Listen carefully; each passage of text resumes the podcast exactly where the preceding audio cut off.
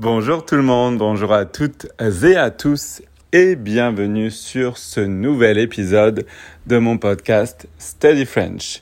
Alors aujourd'hui, euh, quelqu'un a, mis un commentaire sous ma vidéo, sous une de mes vidéos, euh, et a posé une question en fait sur la différence entre le futur, donc le futur simple, et euh, le conditionnel. C'est vrai que même euh, parfois certains, euh, certains Français, certains francophones euh, sont, se trompent en fait et font l'erreur également, font des erreurs entre le futur simple et le conditionnel. Donc je voulais vous en parler rapidement aujourd'hui. Alors, et en fait, notamment à la première personne, donc je, euh, il peut être difficile de comprendre la différence. Alors, exemple en contexte, euh, si euh, je gagnais au loto, si je gagnais au loto, bon ici gagner c'est à l'imparfait, si je gagnais au loto, j'achèterais, j'achèterais une nouvelle maison. Si je gagnais au loto, donc si je gagnais au loto, si je gagnais, c'est de l'imparfait, mais virgule, j'achèterai une nouvelle maison. Ici, j'achèterai, c'est du conditionnel. C'est du conditionnel et on est à la première personne euh, ici, donc je. Voilà. Ensuite, si je dis euh, j'achèterai une nouvelle maison quand j'aurai mis de l'argent de côté. J'achèterai une nouvelle maison quand j'aurai mis de l'argent de côté. Ici, j'achèterai, ça se prononce exactement de la même manière que dans l'exemple précédent au conditionnel, mais ce n'est pas du conditionnel.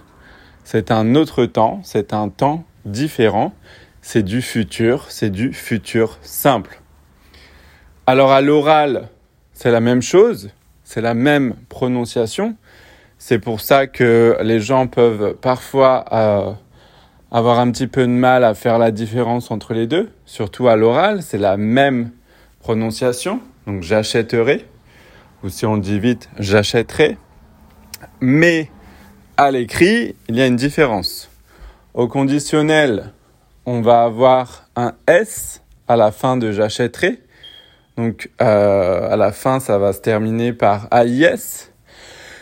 Alors qu'au futur, au futur simple, il n'y a pas de S. Donc c'est AI.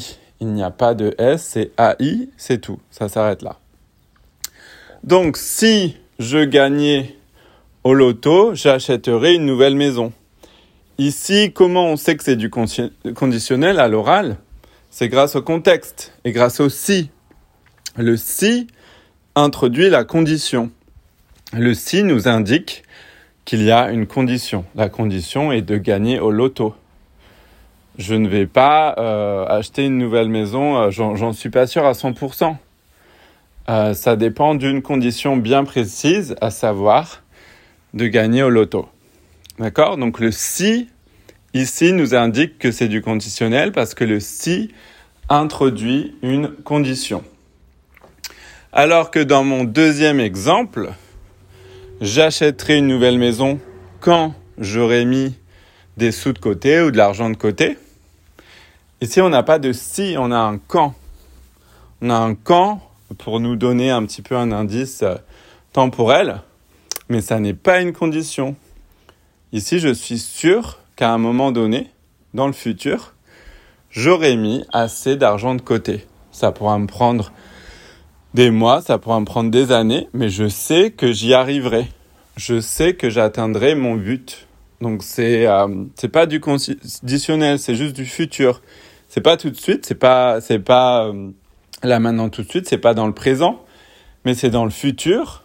Voilà, c'est pour ça que je dis quand j'aurai mis de l'argent de côté.